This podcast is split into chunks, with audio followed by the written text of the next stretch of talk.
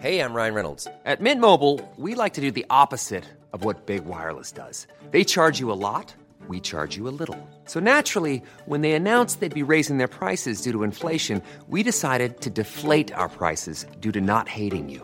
That's right. We're cutting the price of Mint Unlimited from $30 a month to just $15 a month. Give it a try at mintmobile.com slash switch. $45 upfront for three months plus taxes and fees. Promo rate for new customers for limited time. Unlimited more than 40 gigabytes per month. Slows. Full terms at mintmobile.com.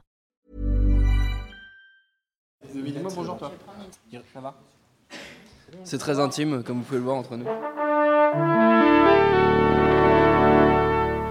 Bonjour. C'est moi Orson Welles. J'aime pas trop les voleurs et les fils de pute. Salut c'est nos ciné, votre rendez-vous avec le cinéma qui a eu maintes et maintes fois l'occasion de dire quelle lassitude, voire quelle colère lui inspirait l'acharnement des studios à nous abreuver régulièrement de suites sans fin, de reboots et de remakes en tout genre, mais il faut croire qu'ils n'ont pas décidé de nous entendre, à croire qu'ils n'écoutent pas l'émission, ce que je me refuse à imaginer. Bref, ce petit laïus pour nous emmener délicatement vers le film qui cette semaine nous occupe, Ghost in the Shell, énième adaptation du manga de Masamune Shiro, qui a déjà eu le droit à bon nombre de déclinaisons sur petit et grand écran, notamment le tout premier film d'animation qui en fut tiré en 1995 par Mamoru, Ma- Mamoru Oshii, pardon Daniel, film culte, pas sûr que cette nouvelle version marque les esprits avec autant de vigueur, mais je vais laisser mes camarades ici présents nous éclairer sur ce sujet, ces deux courageux cyborgs de la critique que sont Daniel Andreev, salut Daniel, Bonjour. et Léa Bodin, salut Léa. Salut. Et je salue également le public qui nous a rejoint ici à l'antenne Paris, c'est nos ciné épisode 79 et c'est parti. Monde de merde. Pourquoi il a dit ça? C'est ce que je veux savoir. Alors pour ceux, il y en a certainement parmi ceux qui nous écoutent qui n'ont jamais approché l'univers de Ghost in the Shell. De quoi ça parle? C'est en résumé, en très très résumé, l'histoire dans un futur proche de Major, Motoko Kazunagi, je le dis bien Daniel? Pardon, Kusanagi. c'est ce que j'ai écrit en plus. Tu sais que je- c'est ce que j'ai écrit? Ouais. J'ai dit Kazunagi, mais c'est Kusanagi qui est sur marqué. T'as sur fait japonais LV4. Bah, LV4, ouais, LV5 même. Cyberflic de choc incarné ici par Scarlett Johansson, rescapé d'un accident qui ne doit sa survie qu'aux alterments technologiquement très avancés qu'on a fait subir à son corps, du moins c'est ce qu'elle croit. Et au sein de la Section 9, elle œuvre à la retrouver le très méchant marionnettiste, un cybercriminel d'un genre nouveau capable de hacker l'esprit humain. Everything they told you was a lie. Who are you? They did not save your life. They stole it. La réalisation est signée Rupert Sanders, à qui l'on doit, je sais pas si c'est le bon terme, Blanche-Neige et le Chasseur, qui était sorti en 2012. Et outre Scarlett, on retrouve au casting Michael Pitt, Juliette Binoche ou encore Takeshi Kitano, que du beau linge. Mais est-ce que ça en valait vraiment la peine Léa? Je pense Ce que ça- silence avant de prendre la parole en dit long. je pense que ça, ça vaut toujours la peine d'aller voir un film. Il y a toujours des choses euh, intéressantes. Et là, en l'occurrence, euh, les 20 premières minutes m'ont plutôt euh, happé. Mhm. J'ai trouvé que c'était assez beau visuellement. Euh, la 3D est est vraiment euh, magnifique. Je trouve qu'on fait vraiment des progrès, des progrès de dingue en matière de 3D. Enfin, sur, sur King Kong, c'était incroyable. Le film était, était nul, mais la 3D était Ah, C'est très belle. Pire que ça, même. Et- Totalement. Et là, la horrible. 3D est, est vraiment, euh, vraiment magnifique.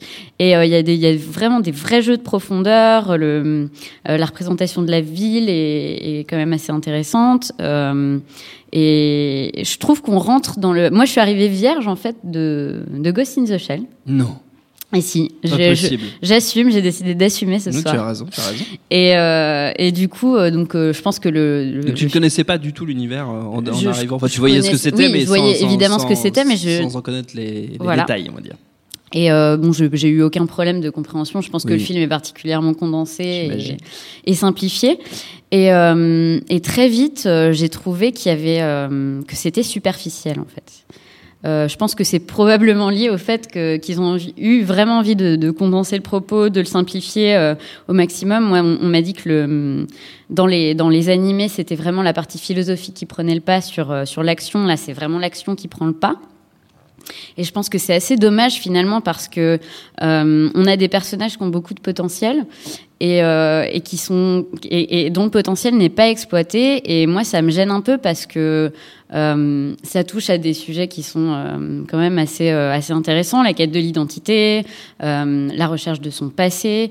qu'est-ce que c'est qu'être un qu'est-ce que c'est que la différence entre un humain et un robot dans une société où on n'arrive plus trop à, déterminer la frontière entre les deux. Et, euh, et tout ça est assez superficiel et, et très vite redondant, euh, même dans les scènes d'action. euh, la, la séquence d'ouverture est vraiment, est vraiment assez époustouflante. Et puis, moi, j'ai presque piqué du nez. hein. Il y a un moment où vraiment ça s'essouffle. Et, et c'est hyper dommage sur un film qui dure qu'une heure 45, quoi. Donc, euh, donc ouais, j'ai pas mal de réserves. Je pense qu'il faut quand même aller voir le film parce que c'est pas inintéressant. Et je pense que pour une entrée en matière, en l'occurrence dans l'univers, moi ça m'a vraiment donné envie pour le coup d'aller euh, d'aller chercher plus loin et de, de, de découvrir euh, ce qui se cache derrière, euh, notamment les, les adaptations de Mamoru Oshii. Et, euh, et après, euh, je pense que on, on l'évoquera peut-être euh, tous les deux, mais je, je, je me pose la question aussi du whitewashing. euh, je- On, on pourrait y Oui, on peut décemment se poser la question, Donc, effectivement. Euh, Daniel, toi qui as une connaissance, du coup, pour le coup, n'est pas arrivé vierge. Tu n'es Ah plus non. vierge depuis longtemps, Daniel. Mais Euh, qui qui n'est pas arrivé vierge j'ai devant même ce traduit film. Ghost in the Shell, euh, Oui, je sais. La, la série. euh, Je sais, je sais. Standalone Complex. Donc je suis vraiment pas vierge du tout. Euh, je suis ravi de vivre en 2017, euh, une année où encore Akira n'a pas été fait en film. Oui. Euh, C'est marrant, on en, on en parlait euh, à- à- avant l'émission. on- Bah on voilà. en discutait Et dehors. je suis encore rassuré qu'il y ait des choses quand même qui restent intouchables Voilà. et, et qui j'espère vont, dure. vont durer au moins le, tout le, long- le temps qu'on va vivre. Parce que Ghost in the Shell n'a pas eu cette chance. Alors euh, Ghost in the Shell c'est particulier. Euh, parce que déjà c'est un manga qui est très touffu, qui vient d'ailleurs être republié. euh, il le réédite aux éditions Glénat euh, là à l'instant, ce mois-ci. Il profite euh, évidemment, c'est l'occasion en fait de sauter sur le wagon Ghost in the Shell Mm. et de redécouvrir les et de redécouvrir ce qui s'est fait.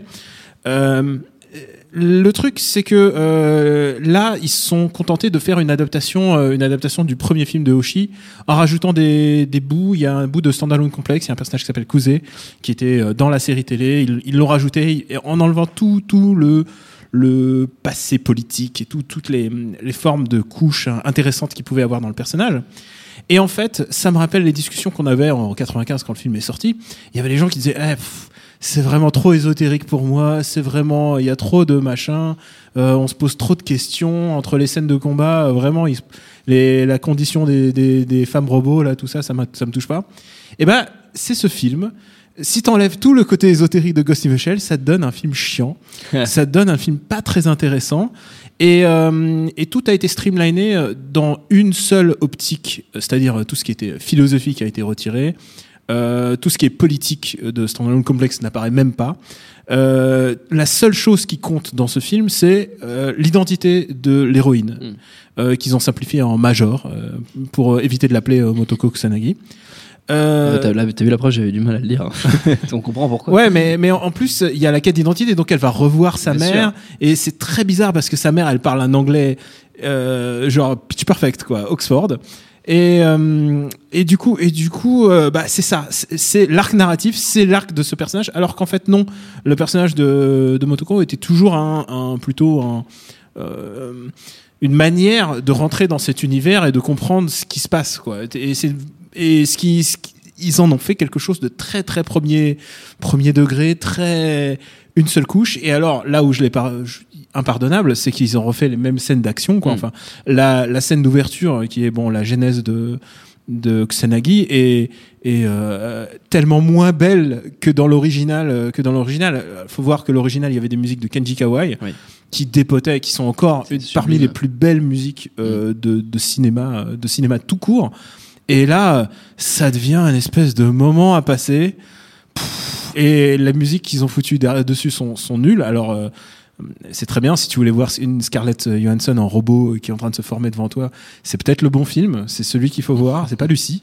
Mais, euh, mais, mais, mais on se fait chier. On se fait quand même cruellement chier. Et ils remettent les mêmes scènes. Donc, elle se bat, elle se bat invisible contre le mec avec les pieds dans l'eau. Ils l'ont fait. Euh, elle se jette dans le vide, ils la refont et elle se bat contre le Tachikoma euh, qui devient euh, le, le Spider Spider Robot là. Euh, et c'est un combat assez nul en fait. Et ce qui fonctionne bien en fait, c'est les moments où ils ont bien copié. Alors euh, j'ai rien contre la filmo de Rupert Sanders. Euh, euh, le qui- film de Rupert Sanders, qui- c'est quand même très limité. Le Bah, mec a fait un film, on lui c'est confie. assez euh, court. Attends. Blanche Neige avec Ouais. Thor. Je veux dire, c'est le seul concept, c'est le high concept génial quoi. Et, euh, et, bon, C'était il- à chier quand même. hein. c'est c'est mais c'est rigolo, c'est rigolo à chier. Par Ouais, contre. c'est vrai. Là, c'est pas, là, c'est pas rigolo. Euh, et ce qui est pas, ce qui est paradoxal, c'est que tout ce qui est autour est pas si mal. Euh, et si tu- je sais pas si on sera d'accord là-dessus, mais par exemple, je trouve que le casting d'Aramaki euh, par euh, Kitano est extraordinaire. Et, euh, et voilà, il y a des petites, des petites bribes de choses qui se passent euh, quand Kitano est là. Ce qui est génial, c'est qu'il en a rien à péter. Euh, il est là, il clair. pourrait ne pas être là. Ils ont pu, je pense qu'il aurait pu faire tourner ses scènes par Skype en fait, tellement il en a rien à branler. Il, il parle en japonais, on lui parle en anglais, il répond en japonais. C'est à ce point de j'en ai rien à foutre. De- genre vous faites vos fi- votre film les gaijin, moi je suis là, je, suis- je suis Kitano et j'en ai rien à Mais péter. ça provoque un truc très étrange parce que du coup, euh, on, est, on a l'impression qu'il est là, mais qu'il n'est pas vraiment là. Et, Ouais, euh, mais, bon, mais il quand là- il est là, il est, c'est est super. Il est avec son colt, il flingue des mecs, euh, il fait du, il fait, il Et il a dit- une coiffure super chouette. Ouais, il y a un truc sur la décoloration dans Ghost. Euh, bateau est pas mal, je trouve. Et, et puis alors, ce qui est bizarre, donc tu parlais de, euh, de whitewashing, euh, tous les rôles secondaires par contre sont distribués à des japonais. euh. Saito, euh, Borma, tout ça, tous ces personnages-là, on- on- ils ont filé des, ils ont rien à faire dans le film. Ils les ont pas développés. En même temps, dans un film, tu t'as pas le temps de tout développer. Et et alors, c'est un peu, euh, ah, pff, Maintenant, c'est toute la thématique de. Si tu veux te lancer, vas-y, je te, je te laisse. Non, mais c'est hyper compliqué, mais il y a plein de choses qui collent pas. Enfin, donc déjà, à la base, euh, on- on- la seule raison d'être de Scarlett Johansson, c'est une raison marketing. Bah, tu peux pas monter un film sur une autre, sur une autre actrice. Comme, Si- comme la raison d'être de, de La Grande Muraille, c'était Matt Damon. Oui, hein, mais, euh, C'est du business, là. Mais bon, euh, Scarlett Johansson est une, une excellente actrice. Moi, j'ai absolument rien contre elle, même si euh, j'aurais aimé qu'il passe un tout petit peu moins de temps à cadrer sur son cul. Mais, euh, mais Beaucoup non. de gens sont c'est- pas d'accord. En fait, le, le problème, c'est que c'est pas que Scarlett Johansson, c'est que c'est vraiment tous les personnages à qui on veut donner un peu de consistance, Mm. euh, qui sont interprétés par des acteurs occidentaux et et euh, notamment le personnage de Michael Pitt, euh, pour lequel Cousé, moi, ouais. moi, je nourris énormément de frustration parce que j'ai envie, Son personnage. j'ai il envie, est- je veux un- non mais je veux un spin-off sur ce personnage, c'est pas possible, mais, Mais euh, il est super dans Stand Alone Complexe. Mais- Parce que c'est normalement c'est un clodo qui ensuite devient une espèce de de résistant anard, enfin animé par euh, par euh, les causes politiques. Enfin vraiment c'est un personnage super. Et ils en font une espèce de vaguement love triangle, euh, vaguement love interest pour euh, Kusanagi de son passé. Euh, c'est pas très intéressant. non, c'est pas intéressant. Et quant au whitewashing, bah, après le problème c'est qu'on on a vu ça avec Iron Fist récemment aussi. Euh, Oui. Euh, quand t'es fidèle au personnage, et bah tu te fais laminer, et quand tu changes de personnage, tu te fais laminer aussi. Euh, et je crois que la seule chose qui devrait compter, c'est la valeur des acteurs. Et quand tu changes, euh, tu vois, depuis qu'ils ont fait Nick Fury en noir, je plus rien ne peut me surprendre. Je veux dire, c'est un personnage qui est énormément euh, euh, ancré dans l'histoire de, de Marvel, et puis tout d'un coup, bah, ils ont changé d'acteur, et du coup, ça a ouvert un, un peu la brèche. Et parfois, t'as des, t'as vraiment des choses heureuses qui se passent. Parfois, euh, t'as Michael Duncan Clark qui jouait dans Daredevil, donc grand film Daredevil euh, avec Ben Affleck, si tu te souviens. Ouais. Et euh, il jouait, il jouait, un, il jouait un Kingpin pathétique, genre vraiment roux-doudou, quoi. Euh, très très mal casté. Et ouais, la seule chose qui devrait compter, c'est la qualité d'un acteur. Et il y a aucun doute, euh, je- Scarlett Johansson euh, est une super actrice, et elle sait bien le jouer, mais c'est une décision marketing. Ils ont vu Lucie le week-end, ils ont mis leur, euh, ils, ils devaient passer en VOD ce soir-là, ils se sont fait, Hmm, ouais, c'est elle. Alors que, alors que la nana de, de Pacific Rim, la- qui est, japonaise, aurait pu, faire l'affaire. Mais faire l'affaire, ça ne suffit pas. Il faut vendre le film. Ce film a coûté des, millions. Euh, il faut vendre le, film à tout le monde. Et si tu leur promets euh, Scarlett Johansson, surtout en combi moulante, euh, c'est un argument marketing et, euh, tu peux comprendre presque ça. Et quoi qu'il arrive, ils sont perdants. Si tu, si tu suis la ligne droite de la série, bah, ça ne marche pas. Dans le film, ils essaient de justifier. Et donc, euh, il y a tout un truc pour expliquer qu'en fait, c'est sa vie antérieure et tout ça, et, que sa maman, elle parle, elle parle anglais brillamment. Ah non, c'est un peu gênant. c'est bullshiteux. Ils auraient dû, ils auraient dû faire comme si de rien n'était et faire ouais, bon bah c'est un cyborg, et elle a une apparence de de gaijin et voilà quoi. Mais il y a un truc super paradoxal aussi dans le fait que, alors, on veut vendre le film, donc euh, il faut qu'on prenne Scarlett Johansson. Et à côté de ça, on va confier un budget de, bon, j'imagine qu'on va taper dans les 150 millions de dollars. Euh, On confie ce budget-là à un type qui a fait juste un film avant. euh, et j'ai l'impression que c'est c'est une mode, c'est une tendance en ce moment. Euh, on file les clés de Star Wars à des mecs qui ont fait un truc. euh, et je comprends pas euh, ce truc d'Hollywood de. Bah, de- ça, c'est- pour les briser par le système. hein. non, mais c'est enfin c'est affolant de, de- Et après, les mecs, donc c'est c'est Paramount qui, qui, qui fait le film. Après, on vient dire, euh, bah, les, les studios se cassent la gueule sur des projets qui coûtent 200 millions de dollars et qui sont pas du tout rentables et qui n'en ra- qui n'en ramènent que euh, 80 millions. Et on se dit, mais à un moment, enfin, si on si on construit pas un truc hyper solide à la base, il faut pas non plus venir pleurer. Euh, Peut-être un Je suis un peu triste de pour le réalisateur de Creed aussi qui va faire Black Panther et lui aussi il va se faire avaler par la machine après. Certainement, il y, a des, il, y a des, il y a de fortes chances, effectivement. C'est oh, oh, c'est- vraiment c'est- c'est- Je voudrais quand même qu'on dise un mot d'un vrai bon film, celui-là, le premier film d'animation de, Ah. de 95. euh, Daniel, du coup, bah, désolé Léa, du Ouais, coup je tu le regarderas je après je l'émission. alors il faut en profiter alors, parce qu'il justement, ressort Dani- en, en Voilà, DVD c'est ce ce que ce je voulais que tu dises. Et euh, bah, c'est un grand film d'animation. Euh, Mamoru Oshii, un, un extraordinaire réalisateur. Tout à fait. Euh, et en plus là, il a été au firmament de ses capacités. Après, euh, il fait des films qui sont vraiment beaucoup plus expérimentaux. On parle, je pense à Avalon, à Skycrawlers. Ouais. Et, et là, il est vraiment au top de, de sa maîtrise. Donc, euh, il commence toujours par une scène d'action, c'est son style un peu. Et ensuite, il laisse poser des bases un peu ésotériques. C'est vraiment des méditations transcendantales. La musique de Kenshi Kawai aide énormément pour ça. Et tu peux comprendre pourquoi des mecs comme James Cameron, ils sont tombés amoureux de Bien ce sûr. film. Et, parce que c'est vraiment un truc dans lequel on se Et plonge. c'est un tel objet de fascination Il y a une vraie 20 ans proposition de monde et quand tu vois les décors par exemple euh, et c'était tout dessiné à la main tout Mmh. ça euh, quand tu vois les décors et que tu vois l'espèce de euh, de banalité qu'on te sert un petit peu alors parfois c'est un petit peu réussi parce que tu as l'impression qu'ils ont croisé euh, qu'ils ont croisé des photos de Créteil avec euh, avec. Budapest, tu vois, et ça donne un truc un peu bizarre. Et il y a des moments où je me dis ah c'est pas mal le JPEG au fond. Et euh, mais sinon le reste du temps c'est quand même très très très banal. Leur euh, leur monde, leur euh, leur, leur mégapole, elle est pff, vue, archi vue, archi revue. Ça n'a aucun intérêt. Et, euh, et oui, Léa, euh, ils préfèrent donner ça à des petits jeunes et qui sont encore contrôlables qu'à des frères Wachowski qui vont prendre peut-être des risques, euh, ou beaucoup s'inspirer d'autres choses et faire leur propre sauce. Ça, c'est beaucoup plus risqué pour un studio. Là, euh, ils jouent vraiment la carte de la sécurité et à tel point qu'ils ont dit, bah, refais les mêmes scènes d'action, c'est pas grave, on, on va s'en sortir. Donc ouais, euh, le film de Hoshi, euh, extraordinaire. Innocence aussi euh, dans un autre genre parce que c'est pas une, c'est plus ou moins une suite directe. Oui. C'est plutôt un film sur l'absence et sur la philosophie.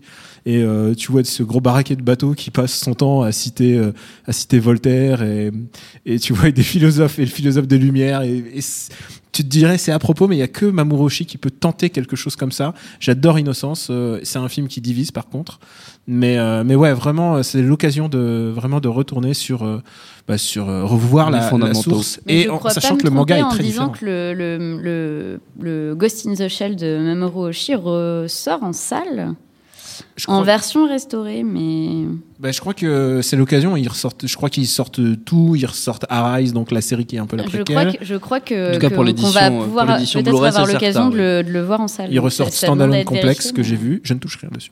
euh, ils ressortent Standalone Complex. Non, ils ressortent tout et c'est normal de profiter de ça. Mhm. Et c'est vraiment l'occasion parce que euh, Mamoru Oshii vraiment un créateur euh, qui s'apparenterait à Wong Kar Wai qui essaye de faire des euh, des scènes d'action euh, cyberpunk. C'est vraiment à ce niveau de d'exigence et, euh, et ouais vraiment c'est un extraordinaire réalisateur. Il faut le faut le voir et il faut le voir surtout quand il est au top de sa forme dans Ghost in the Shell. Quoi. Voilà, à revoir absolument ou à, ou à découvrir. Euh, Léa, tu as des devoirs avant la prochaine émission. Je vérifierai évidemment si ça a été fait. Avant de se quitter, on va prendre les amis une poignée de minutes quand même pour les recommandations d'usage. Alors on peut rester dans le manga, dans l'animation, dans le cyberpunk ou on peut partir dans toute autre chose. C'est vous qui voyez, c'est toi Léa qui commence. Alors moi, je pars dans toute autre chose, euh, mais je reste quand même dans la thématique euh, des robots et Mhm. des. Ah, donc euh, c'est pas complètement tout non, autre c'est pas chose. complètement toute autre chose, mais je sors de, de, de l'animé euh, Mhm. japonais en recommandant Westworld.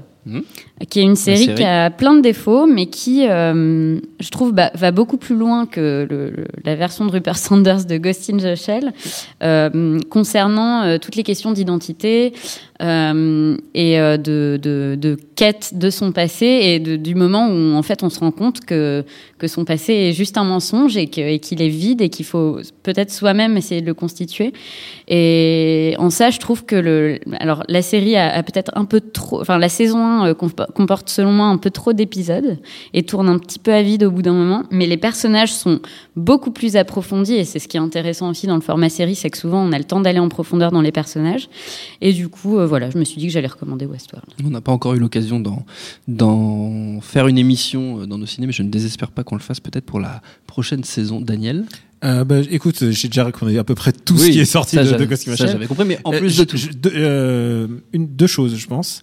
Euh, si vous voulez vraiment découvrir Mamoru Oshii, il faut vraiment voir Pat Labor 2, qui est peut-être Ouais. un des plus grands films de SF. Euh, c'est extraordinaire et c'est une adaptation d'un manga et pareil, pareil, il en a fait quelque chose d'autre. Il en a fait quelque chose avec un degré politique euh, qui est pas pas du tout ésotérique. Là, c'est vraiment vraiment très politique. Euh, c'est un grand film. euh, c'est un putain de, grand long métrage. J'adore euh, j'adore Pat Labor 2. Et, euh, et une autre chose, et un peu dans un autre domaine, euh, vient de sortir Nier Automata. Euh, c'est un jeu vidéo de Square Enix euh, sur euh, PlayStation 4 et sur PC. Et euh, c'est pourquoi j'y pense, c'est parce que c'est l'histoire de deux, cyborgs qui sont sur Terre, euh, sur une Terre ravagée dans un futur euh, très lointain.